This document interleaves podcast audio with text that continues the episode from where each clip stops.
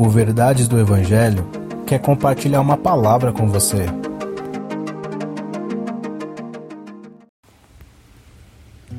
Efésios capítulo 5, versículo 3 Entre vocês não deve haver nem sequer menção de imoralidade sexual, nem qualquer espécie de impureza, nem de cobiça, pois estas coisas não são próprias aos santos.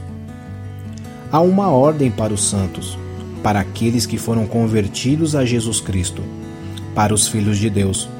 Se há uma nova vida em nós, como filhos de Deus, precisamos nos portar de forma digna. A imoralidade sexual tem que estar de fora de nossa vida. E a realidade é que hoje, através da disseminação da pornografia, a indecência, inversão de valores e outras coisas, por isso muito de nós nos enrolamos nessas coisas. Você sabia que há pessoas que, mesmo presas nessas coisas, como em cobiça e coisas do tipo, desejam ser libertas?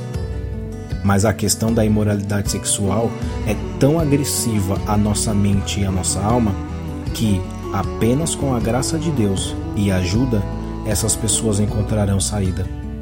Mas eu gostaria de dizer algo para você. O Deus que redime o mundo, a criação e tudo que nele há, também pode redimir mentes e almas.